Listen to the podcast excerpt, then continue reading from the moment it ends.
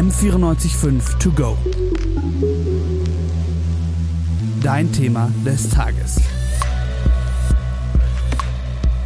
Erstes Semester, da denkt man an Ersti-Partys, Bartouren, coole neue Leute, Unabhängigkeit und Abenteuer.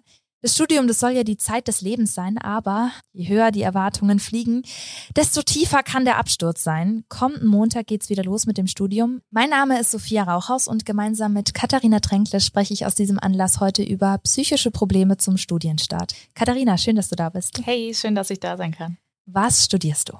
Geografie und Politikwissenschaften. Mhm. Und seit wann jetzt? Äh, seit 2017, also ich bin jetzt im siebten Semester. Okay, also ganz kurz vor der großen Bachelorarbeit. Genau. Ja, sehr spannend. Und freust du dich aufs kommende Semester? Äh, ja, ich freue mich total, aber ich bin auch äh, tatsächlich mit etwas gemischten Gefühlen äh, unterwegs, weil ich die Bachelorarbeit eben schreibe und das auch eine sehr große Herausforderung ist. Aber ich freue mich auf jeden Fall auch. Mhm.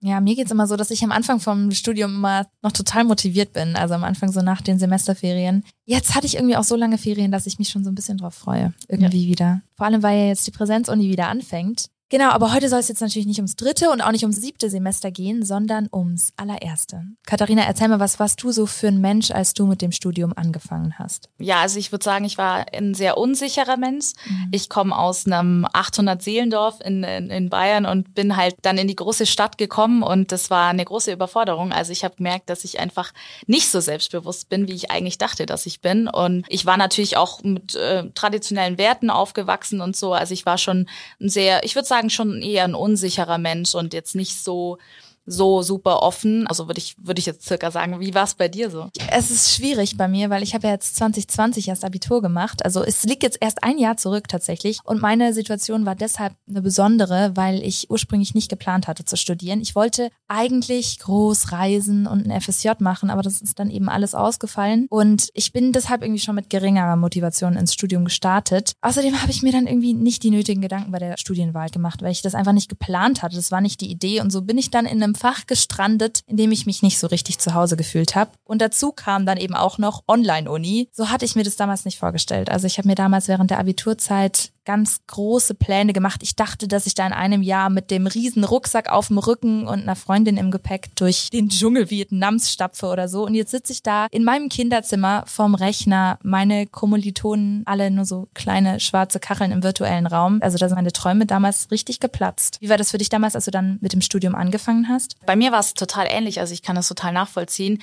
weil man ja unglaublich große Erwartungen an so ein Studium hat. Ja. Und es wird einem ja auch von außen immer suggeriert, dass die Studienzeit die beste Zeit ist in deinem Leben und äh, der Studienbeginn ist alles so super und alles so cool. Aber ich fand das am Anfang total überfordernd und ich habe mich auch in einem Szenario wiedergefunden. Das waren einfach nicht meine Erwartungen, so wie ich ja. das damals hatte. Also ich kann das total nachvollziehen. Und das ist aber auch völlig okay, dass es am Anfang nicht so äh, das Tollste ist. Das kommt einfach mit der Zeit. Man muss sich da auch ein bisschen Zeit lassen und man darf sich da als Erstsemester auch nicht zu sehr unter Druck setzen. Ich habe jetzt auch letztens die Erstsemester bei uns in der Geofakultät gesehen. Und ich dachte mir echt so, ich wollte sie eigentlich alle in den Arm nehmen und sagen, so Leute, macht euch keinen Stress, es wird alles am Ende des Tages. Ja, verstehe.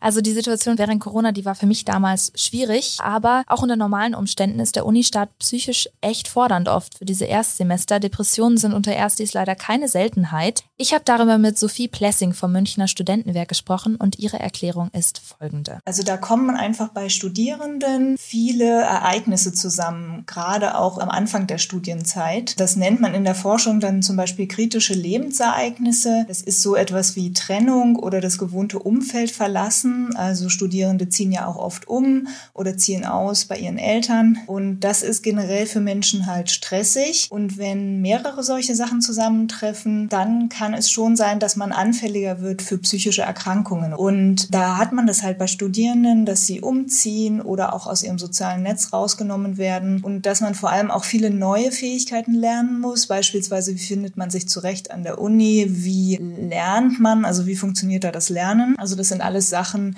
die äh, belastend sein können. Katharina, kritische Lebensereignisse. Findest du dich da wieder? Ja, total. Also das erste Semester an der Uni war, glaube ich, eines der schwierigsten Lebenszeiten in meinem ganzen Leben, weil ich privat auch äh, wahnsinnig viele Herausforderungen hatte und Probleme und das natürlich dann noch oben drauf kam zu dieser eh schon schwierigen Situation. Und was ja. die Psychologin beschreibt, einfach, dass man auch in eine überfordernde Situation kommt und einfach auch äh, sich viele Fragen stellt so und diese Zeit einfach wahnsinnig intensiv auch ist. Das ist äh, was, was ich total nachvollziehen kann. Ich weiß nicht, wie war es bei dir? Für mich war es damals auch schwierig. Da kam so krass vieles zusammen bei mir jetzt gerade Abitur und Führerschein und alles so ganz auf engem, engem Raum. Du bist damals auch ausgezogen, gell? Ja, ja. Ich bin ja, wie gesagt, äh, in einem relativ kleinen Dorf aufgewachsen und mhm. bin dann in die große Stadt München gezogen und war dann damals auch in einer super kleinen, überteuerten Wohnung. Ja. Und äh, das war für mich einfach eine wahnsinnig schwierige Zeit, eine große Überforderung. Also in der großen Stadt, wenn man so einen Kulturclash hat, das war schon, schon extrem. Du bist auch ausgezogen damals? Ich bin nicht ausgezogen. Ich wohne immer noch bei meinen Eltern, aber meine Zwillingsschwester ist damals ausgezogen und zwar nach Leipzig. Also jetzt auch nicht gerade nah, ist jetzt nicht unbedingt ums Eck und das war für mich damals verdammt schwierig. Also das kam auf den Studienstart noch oben drauf, dass sie relativ überstürzt zwei Tage vor Studienbeginn eben ausgezogen ist. Bei der Zwillingsschwester ist es eben noch mal krasser irgendwie. Wir waren noch nie so lange getrennt und man hat natürlich noch mal eine engere Bindung als zu den normalen Geschwistern. Das war für mich damals auch ein richtiger, richtiger Schock. Also solche kritischen Lebensereignisse, die sorgen für Stress, sagt Sophie, aber auch die Uni selbst selbst, also diese Bürokratie, diese andere Art zu lernen, also man kennt es ja aus der Schule nicht so, die überfordern.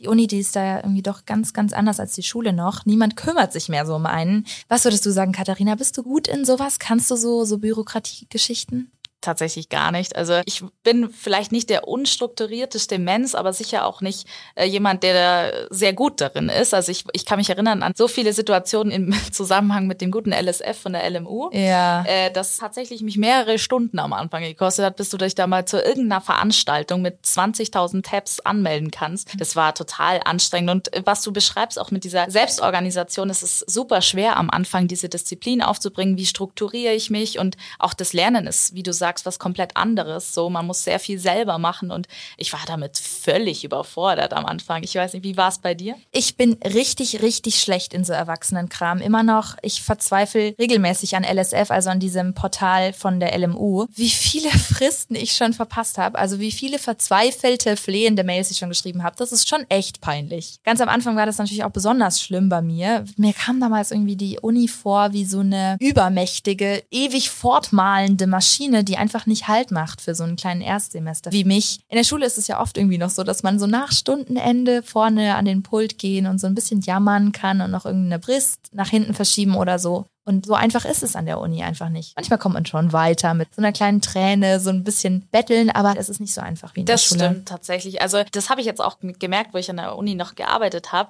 Ähm, sie sind schon auch kulant. Also wenn man ein bisschen nett ist und versucht zumindest und ein paar flehende Mails schreibt, dann kann dann schon auch sein, dass da dann doch irgendwas bestätigt wird oder man doch noch zugelassen wird. Aber grundsätzlich ist es natürlich was komplett anderes, weil du natürlich alle Fristen einfach eiskalt einhalten musst. Und das wird dir ja, also ich weiß nicht, wie es bei dir dir war, aber im ersten Semester wird dir das auch in der ersten Veranstaltung schon 15 Mal reingedrückt, dass wir jetzt nicht mehr hier in der Schule sind ja. und dass jetzt ein anderer Wind pfeift, so auf diesem Vibe. Und das war für mich am Anfang auch total überfordernd, weil ich eher ein sehr sensibler Mensch bin und das mhm. sehr, sehr aufnehmen, wenn jemand irgendwie so, so vor mir steht und vor allem Dozenten, die hatten dann irgendwie habilitiert, promoviert, so, das waren irgendwie krasse Vorbilder und dann stehen die da da und, und äh, sagen dir das so, knallen dir das so vor die Füße. Das war für mich auch sehr überfordernd. Also ich weiß nicht, wie es für dich war, so im ersten Semester in den ersten Veranstaltungen. Ganz schlimm. Aber ich bin, wie gesagt, immer noch nicht gut da drin. Das ja. ist so eine ganz große Baustelle für mich. Also das ist anstrengend. Aber Sophie sagt, es gibt noch einen dritten Einflussfaktor auf die Psyche im ersten Semester. Es ist immer gut, Angebote zu schaffen, die dafür sorgen, dass die Studierenden gut angebunden sind. Also dass man den sozialen Austausch fördert. Beispielsweise indem man so Tutorenprogramme fördert oder die Ansprechbarkeit auch von Dozierenden fördert und eben auch Beratungsangebote bekannt macht. Also dass äh, die Studierenden wissen, wo kann ich mich hinwenden, wenn ich das mal brauche. Also insgesamt die soziale Angebundenheit ist gerade im Studium wichtig, am Anfang besonders, aber auch während der gesamten Zeit. War das bei dir so, Katharina? Ja, total. Also allein schon die Frage, was man studiert, da fängt es ja eigentlich schon an. So eine elementare Entscheidung für dein Leben, was du später als Beruf machen möchtest, ist ja schon eine große Frage auch, wie ich selber sein möchte. Und ja. dann kommen die ganzen sozialen Aspekte noch dazu. Also ich war damals auch vom Dorf in die Stadt und alle sind endcool cool und alle sind super cool angezogen und machen irgendwie voll die krassen Sachen und so. Und man denkt sich, Gott, was bin ich für ein Loser?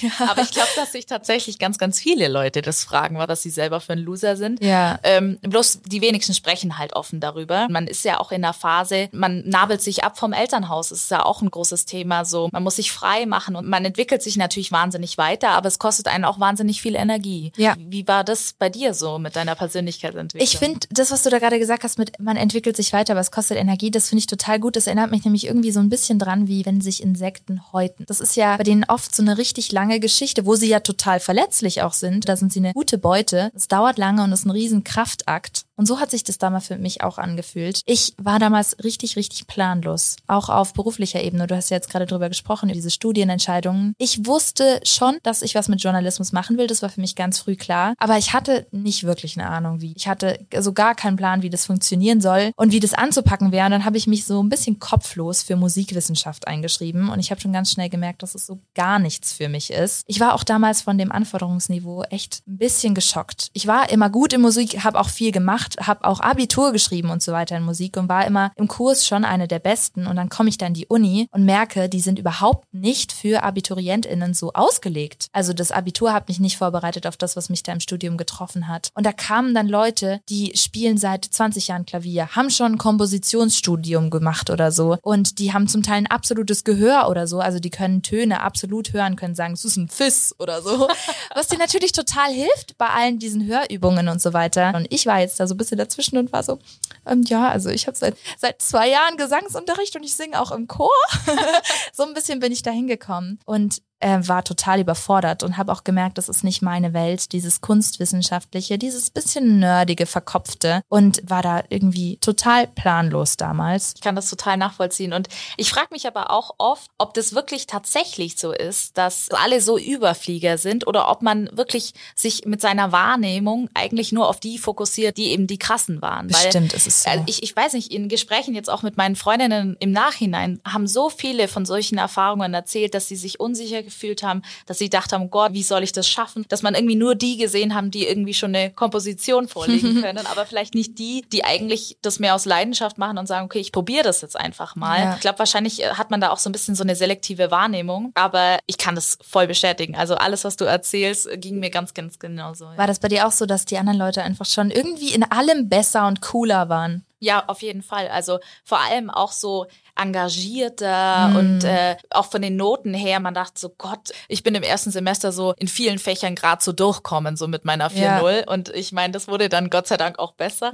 Aber ähm, das ist auch einfach am Anfang, du weißt nicht, wie du lernen sollst und so. Und ich glaube, dass man tatsächlich sich dann auch eher auf solche Leute fokussiert und dann noch mehr denkt, oh Gott, was bin ich für ein ja. Loser. Aber auf der anderen Seite, es gibt so viele Leute, die so denken, die sprechen es nur nicht offen aus, aber es gibt ganz, ganz viele Leute, die sich genauso fühlen. Ja, Du hast gerade auch über die ersten Prüfungen gesprochen, die Prüfungen im allerersten Semester und das ist ja auch ein riesen, riesen Thema. Leidest du unter Prüfungsangst? Ja, also ich würde sagen, ich habe das jetzt nicht diagnostiziert oder so, aber ich habe schon sehr viel Angst vor Prüfungen. Also es ist schon so, dass da eine Panik hochkommt und dass man irgendwie tagelang nicht gut schläft, ja. dass man überfordert ist, dass man irgendwie in dieser Zeit einfach auch so wenig Zeit für sich hat und nur am Lernen ist und dann irgendwie in den Prüfungen sitzt und voll überfordert ist und ja. total die Panik hat. Äh, das würde ich auf jeden Fall sagen. Wie ist es bei dir so? Ich persönlich, ich habe nicht so arg mit Prüfungsangst zu kämpfen. Das ist nicht so schlimm, aber ich bekomme das auch total viel mit in meinem Umfeld, dass die psychischen Probleme da während der Prüfungsphase enorm sind.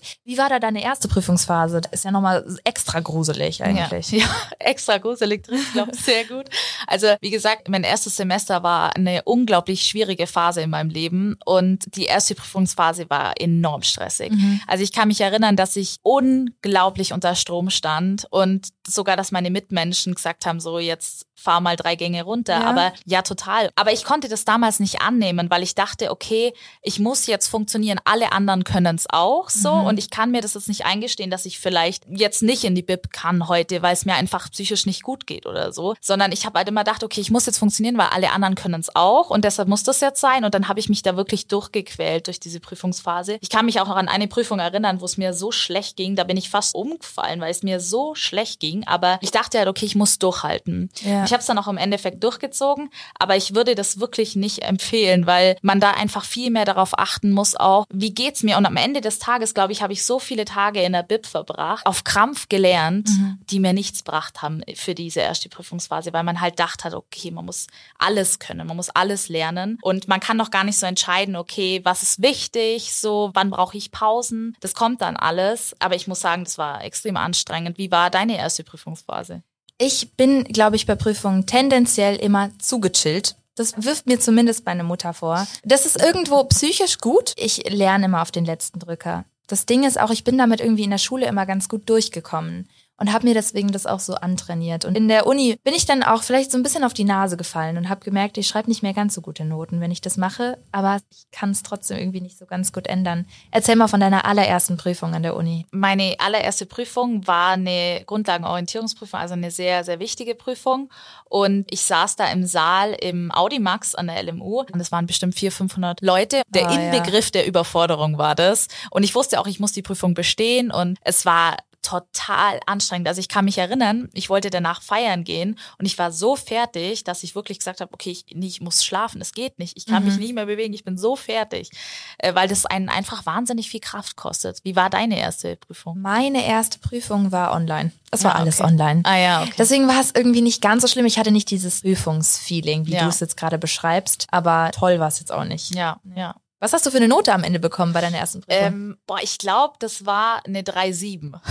Und hat sich gelohnt? Hat sich der Stress gelohnt? Nee, gar nicht. Ja. Also ich glaube, ich habe tatsächlich einfach so viele Dinge gelernt, die absolut unnütz waren, weil ich dachte, ich muss alles lernen und äh, habe mich nicht auf die wichtigen Dinge fokussiert. Und am Ende des Tages war es eigentlich auch aller Stress umsonst, weil wenn man sich zu sehr unter Druck setzt, dann hemmt man sich einfach auch wahnsinnig. Ja. Und ich glaube, das war bei mir einfach damals auch schon so. Da könnte sich, finde ich, auch einfach der Unibetrieb ändern. Ja. Ich glaube, die sind nicht auf psychische Gesundheit ausgelegt. Darauf ist der Unibetrieb nicht getrimmt. Da geht es um Leistung ganz viel. Und ich frage mich, ob das nötig ist, dass man Klausuren zum Beispiel so dicht auf dicht hat, dass man oft so große Prüfungen direkt am Anfang hat. Ich meine, man könnte vielleicht auch diese großen Prüfungen entlasten, indem man zum Beispiel mehr Noten schon unterm Semester macht oder so. Ja, auf jeden Fall. Und ich würde auch sagen, dass es ganz wichtig wäre, dass die ähm, Dozenten auch mal damit konfrontiert werden, dass es vielleicht nicht immer der beste Weg ist, die Studierenden nur unter Druck zu setzen, um in ihnen die bestmögliche Leistung herauszukitzeln,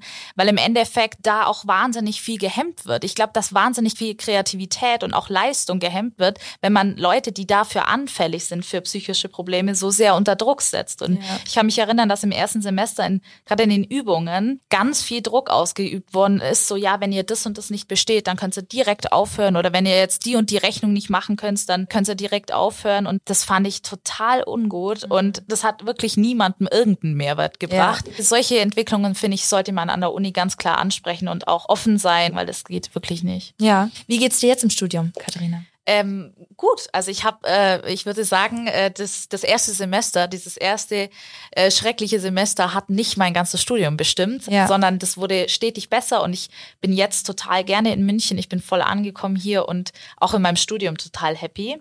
Und äh, das hat seine Zeit gebraucht, aber ich würde sagen, ja, ich, ich bin sehr, sehr gut angekommen. Und wie geht's dir in deinem Studium jetzt? Besser. Ich bin noch nicht ganz angekommen. Ich bin jetzt natürlich auch noch nicht im siebten Semester. Ich fange jetzt mit dem dritten Semester an. Und es ist, es ist besser geworden, aber ich habe auch noch mit manchen Sachen zu kämpfen. Ich hatte ganz am Anfang jetzt auch um den Jahreswechsel, also mit dem neuen Semester, aber dann auch mit dem Winter und dem Lockdown und so, hatte ich immer wieder depressive Episoden. Und ich war deshalb dann auch beim Arzt und habe mich eine Psychologin verweisen lassen. Und das war eigentlich eine ganz gute Idee. Ich war allerdings am Ende tatsächlich nur einmal da, weil irgendwie der Vibe nicht so gepasst hat. Ich habe mich nicht so gut verstanden mit der Psychologin. Trotzdem war das irgendwie eine total krasse Erfahrung. Es war irgendwie irgendwie voll wertvoll für mich damals, das diagnostiziert zu bekommen. Also einen Schein zu haben, wo drauf steht, was ich habe. Meine Familie, die konnte mir in dem Moment natürlich auch nur bedingt helfen. So gut gemeinte Ratschläge wie, komm, jetzt mach dir doch mal einen Zeitplan oder geh doch ein bisschen raus an die frische Luft, triff dich mal mit jemandem. Die helfen halt auch nicht genug. Und professionelle Hilfe war an dem Moment schon irgendwie gut. Es war für mich auch eine total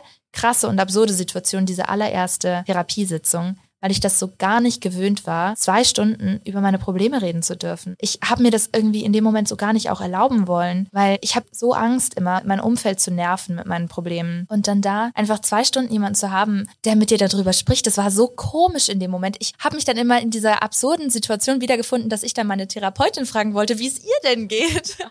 Also sie hat mich über meine Familie gefragt. Ich habe diesem Drang widersprechen müssen, sie zu fragen, ja, und, und wie ist es bei Ihnen? Haben Sie Geschwister?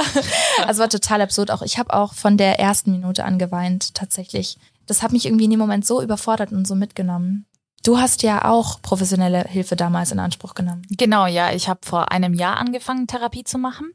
Ähm, einfach auch, weil ich gemerkt habe, so es gibt, denke ich, immer Situationen in deinem Leben, wo man merkt, da braucht man einfach die Diagnose, das ist ganz wichtig. Und da können vielleicht Familie und Freunde mit ihren, mit ihren Ratschlägen nicht mehr helfen, obwohl ich sagen muss, dass ich ein, ein sehr, sehr tolles familiäres und auch meine Freunde sind unglaublich toll. Da muss mhm. ich, bin ich wirklich sehr gesegnet. Aber das war für mich ein ganz, ganz großer, wichtiger Schritt. Und ich kenne diese dieses Gefühl total. Ich hatte das bei meiner Therapeutin auch und sie hat auch zu mir gesagt, dass das ganz, ganz viele haben, dass es ungewohnt ist, dass dieser Raum nur für dich da ist und ja. für, für deine Problematiken und dass es nur um dich geht. Das ist am Anfang auch echt ein bisschen überfordernd, wenn so alle Scheinwerfer auf dich so projiziert ja. sind. Aber es ist unglaublich wichtig und ich würde das auch jedem ans Herz legen, wenn, wenn es Problematiken gibt, wo du merkst, so, okay, da, da komme ich selber nicht weiter, da dann auch wirklich die Hilfe in Anspruch zu nehmen. Und ich habe tatsächlich auch zwei Anläufe gebraucht. Also meine erste Therapeutin war bei dem Erstgespräch war, das hat einfach auch nicht so gepasst. Ist aber ja. auch okay. Bei meiner jetzigen Therapeutin, die ist äh, super. Mhm. Ist wirklich eine ganz, ganz tolle Therapeutin und bin ich wirklich sehr, sehr froh.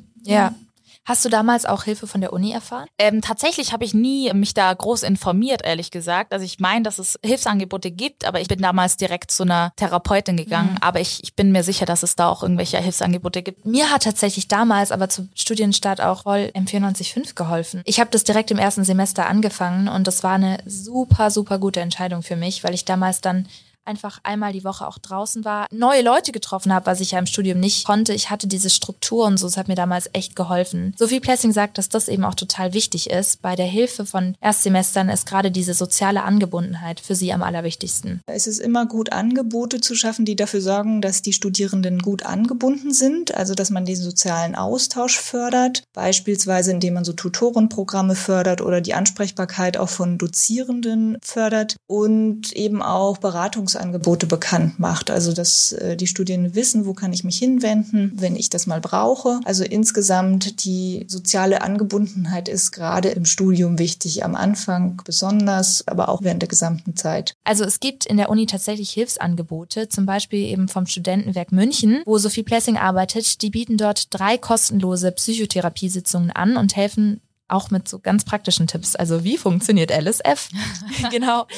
Ja, aber die helfen auch bei ganz persönlichen Problemen. Also du kannst da auch mit deinem deinen Trennungsschmerz oder so zu denen kommen. Außerdem gibt's an der LMU ein Peer-to-Peer-Mentoring-Programm. Das ist speziell für Erstsemesterstudis. Da werden die eben in Kleingruppen von Studierenden höherer Semester, meistens aus dem gleichen Fach, gecoacht. Ich habe damals auch daran teilgenommen. Warst du da auch dabei? Ich war tatsächlich auch dabei, aber mein, mein Coach war nicht so motiviert. Mhm. Die, äh, die hat mir damals, glaube ich, einmal geschrieben und dann habe ich nie wieder was von ihr gehört, ja. leider. Aber ich kann mir total vorstellen, dass es ein sehr, sehr tolles Programm ist und dass das einem total gut helfen kann. Wie war das denn für dich so? Hast du da gute Erfahrungen mitgemacht? Gemacht? Ja, ich hatte einen total netten Mentor. Es ist schade, dass es bei dir nicht so gelaufen ist, mhm. weil es hängt halt dann doch echt voll von der Motivation vom Mentor oder der Mentorin ab. Ich habe auch mit meinem Peer-to-Peer-Mentor darüber gesprochen und der erklärt, was das ist. Die Idee davon ist, dass Studierende Studierenden helfen, dass Studierende, die schon länger dabei sind, die sich in ihrem Fach auskennen oder mit dem Studium als Prozess eben dieses Wissen an neue Studierende weitergeben können und dass eben dieses Angebot so niederschwellig wie möglich ist. Ich habe mit Vincent, also meinem ehemaligen Mentor, auch über seinen Studienstart gesprochen und genau wie wir zwei hatte er damals auch seine Probleme. Ich war ziemlich gestresst, also ich habe da auch zu der Zeit abgenommen, obwohl ich teilweise ein bis zwei Tafeln Schokolade am Tag gegessen habe. War ständig angespannt, weil vor allem hat mich diese Wohnheimssituation gestresst. Diese neue Umgebung, das auf sich gestellt sein, aber auch permanent unter Leute sein, das fand ich ziemlich anstrengend. Also, Schokolade als Problemlöser. Du warst ja auch in der neuen Wohnung damals. Wie war das für dich? Ja, es war total, also ich habe mich sehr oft sehr alleine gefühlt, tatsächlich. Obwohl ich eine Mitbewohnerin hatte, aber mhm. diese unglaublich große Stadt mit den vielen Menschen veranlasst einen, wenn man vom Dorf kommt, glaube ich, zu sehr, sehr extremen Gefühlen, wie zum Beispiel eben zum sich alleine zu fühlen. Ah. Und es war für mich total am Anfang auch so diese ganzen alltäglichen Sachen. Natürlich wusste ich, wie man kocht und wie man wäscht und alles. Aber wenn man das halt wirklich alles 100 Prozent selber machen muss, dann muss man das halt auch erstmal einbauen in seinen Alltag. Dann kommen so, so verschiedene Fragen, so wie verwende ich Klarspüler in dem und dem Szenario und, und da ruft man dann schnell die Mama an. Ja, genau, Mama, bitte, wie funktioniert das? Und äh, das fand ich am Anfang, muss man sich erstmal so ein bisschen finden in dem Ganzen und natürlich auch, also ich glaube, das Schwierigste ist für alle einfach so dieses auf, auf sich alleine gestellt zu sein. Also es ist vieles schwierig, vor allem was eben dieses Studium, diesen Unibetrieb betrifft und da ist dieses Peer-to-Peer-Mentoring eigentlich echt ganz gut. Die Anmeldung, die läuft gerade derzeit auch noch. Ich glaube, wir beide können auch empfehlen, wenn man psychische Probleme hat, ist es gut, sich an sowas zu wenden und es ist gleich doppelt gut, Therapie zu machen. Auf jeden Fall. Also falls man irgendwie Probleme hat, so man, man sollte alle Hilfsangebote in Anspruch nehmen, die, die man haben kann. Und gerade wenn es solche Angebote wie von der Uni gibt oder halt eben, wenn man sagt, okay, meine Psyche, die äh, macht einfach gerade eine schwierige Phase durch, dann auf jeden Fall auch professionelle Hilfe beanspruchen. Das ja. kann einen nur weiterbringen. Und ich finde, meine Therapeutin sagt immer zu mir, Menschen entwickeln sich weiter in Krisen. Und ich finde, das ist auch immer ganz, ganz tröstlich, wenn man solche Momente hat, gerade auch im ersten Semester die vollkommene Überforderung, dann sich zu suggerieren, dass es alles Phasen sind, in denen man sich wahnsinnig viel weiterentwickelt. Man gibt zwar sehr viel Energie, weg, aber das kommt alles wieder auf einen zurück und man entwickelt sich so sehr weiter und das finde ich auch immer sehr tröstlich. Dann. Ja, was ich auch schön finde zu wissen, ist, dass es halt doch so krass vielen Menschen im ersten Semester so geht. Man spricht halt nur nicht drüber. Auf jeden Fall. Also das finde ich tatsächlich auch sehr traurig, weil mir das damals niemals irgendwie einer nur gesagt hat, dass es vielleicht schwierig sein könnte mhm. am Anfang und ich hätte mir gewünscht, dass jemand mal zu mir sagt, so hey, selbst wenn der Anfang richtig beschissen wird, danach kann es nur noch besser werden und es ist auch okay, wenn man sich scheiße fühlt oder wenn man, wenn man einfach überfordert ist, wenn man traurig ist oder so. Es ist okay, diese Gefühle zu haben. Es wird aber auf jeden Fall besser so. Und das ja. ist, hätte ich mir mal gewünscht, dass mir das mal jemand sagt und dass es okay ist, sich so zu fühlen. Ja. Sprichst du inzwischen mit deinen Freundinnen und Freunden über das Thema? Ja, also ich hatte tatsächlich letztens eine ganz interessante Unterhaltung mit sehr, sehr guten Freundinnen von mir aus München. Und ich habe sie mal gefragt, wie sie denn eigentlich die erste Woche empfunden haben. Wir haben nie darüber gesprochen. Ja. Und sie haben zu mir gesagt, so alle wirklich, ich fand es total überfordernd am Anfang. Mhm. Also die waren alle so, dass sie gesagt haben, so vor allem auch so die soziale Situation, so man muss wieder neue Freunde finden und so, dass sie das total überfordernd fanden und dass sie auch wirklich eine Zeit lang gebraucht haben, bis sie sich da wiedergefunden haben aber sie haben, wir haben alle nie wirklich darüber miteinander gesprochen. Also das fand ich total interessant, weil man damit einfach nicht so offen umgeht. Ja. Und ich finde, wie du sagst, so, das ist so wichtig, dass man das ganz, ganz klar ausspricht. Und ich meine, wir sind alle total gefestigt in unserem Studium. Wir haben jetzt, stehen alle vorm Bachelor und wir hatten eine wahnsinnig gute Zeit. Ja. Und äh, wir hatten alle nicht den, den bombastischen Start, weil man sich das ja immer so vorstellt. Da darf nichts schiefgehen, da mhm. muss man cool sein, man muss irgendwie direkt Anschluss finden. Aber selbst wenn das nicht der Fall ist, kann das Studium Studie noch ziemlich, ziemlich cool werden. Ja, das ist wirklich beruhigend. Du, wir haben jetzt viel über die Vergangenheit gesprochen. Wir haben zurückgeguckt ins erste Semester. Und zum Abschluss meine Frage, wenn du jetzt an dein Erstsemester Ich denkst, an dein alter Ego, was, was würdest du dem sagen? Welchen Ratschlag würdest du dem gerne mitgeben? Ich glaube, ich würde ihm einfach äh, in den Arm nehmen und ja. sagen. Das hilft auch meistens schon. Das hilft meistens schon weiter als Worte. Auf die Schulter klopfen und sagen so, entspann dich. Das ja. ist alles in Ordnung. Am Ende des Tages wird sich alles fügen, egal wie beschissen es momentan ist und wie schlecht du dich momentan fühlst und wie überfordert du bist. Am Ende des Tages wird sich alles fügen und du wirst eine richtig, richtig gute Zeit haben. Setz dich nicht unter Druck und ähm, ja, genau, bleib einfach entspannt und lass alles so ein bisschen auch mehr auf dich zukommen und mach dir nicht zu viele Gedanken. Was würdest du deinem äh, Ich sagen? Ich würde das ganz ähnlich machen wie du. Ich würde vor allem sagen, mach dich nicht verrückt, wenn es nicht deinen Vorstellungen entspricht. Ich habe damals halt nach dem Abitur geglaubt, dass jetzt mein Leben anfängt. Ich hatte immer so ein bisschen das Gefühl, der Startschuss fällt mit dem Abitur und dann gilt's. Jetzt muss ich performen, jetzt muss ich Sachen erleben und mein bestes Leben leben. Und so war es halt nicht. Und das hat mich damals am allermeisten gestresst. Ich glaube, meine Situation alleine war nicht furchtbar. Es ging ganz vielen viel schlimmer noch während Corona, darüber brauchen wir gar nicht zu sprechen. Aber die war deshalb so total überfordernd, weil sie so gar nicht meinen Erwartungen entsprochen hat. Und deswegen würde ich meinem Erstsemester ich, glaube ich, gerne sagen, stress dich nicht, wenn es anders kommt, als du denkst. Alles kommt immer anders, als du denkst. So einfach ist es nicht. Man kann sich nicht so viele Pläne machen. Und das Ding ist, die besten Chancen und die besten Begegnungen, die ergeben sich eigentlich dann, wenn es halt nicht so kommt, wie erwartet die ergeben sich meistens dann, wenn man nicht damit rechnet. Ja, auf jeden Fall. Aber das ist auch okay, wenn es mal nicht so ist. Ja. Und äh, dann wird es aber trotzdem irgendwann besser. Davon bin ich überzeugt. Ja, das ist doch ein schönes Schlusswort. Ich danke Sophie Plessing, die uns bei dem Podcast geholfen hat und natürlich auch Vinzenz Wolf vom Peer-to-Peer-Mentoring-Programm. Und natürlich am allermeisten danke ich dir, Katharina. Es freut mich total, dass du heute da warst. Vielen Dank. Ich habe die Zeit sehr genossen.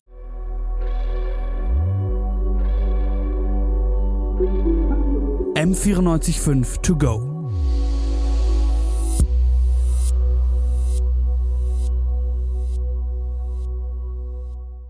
M945 To Go ist eine M945 Produktion. Ein Angebot der Media School Bayern.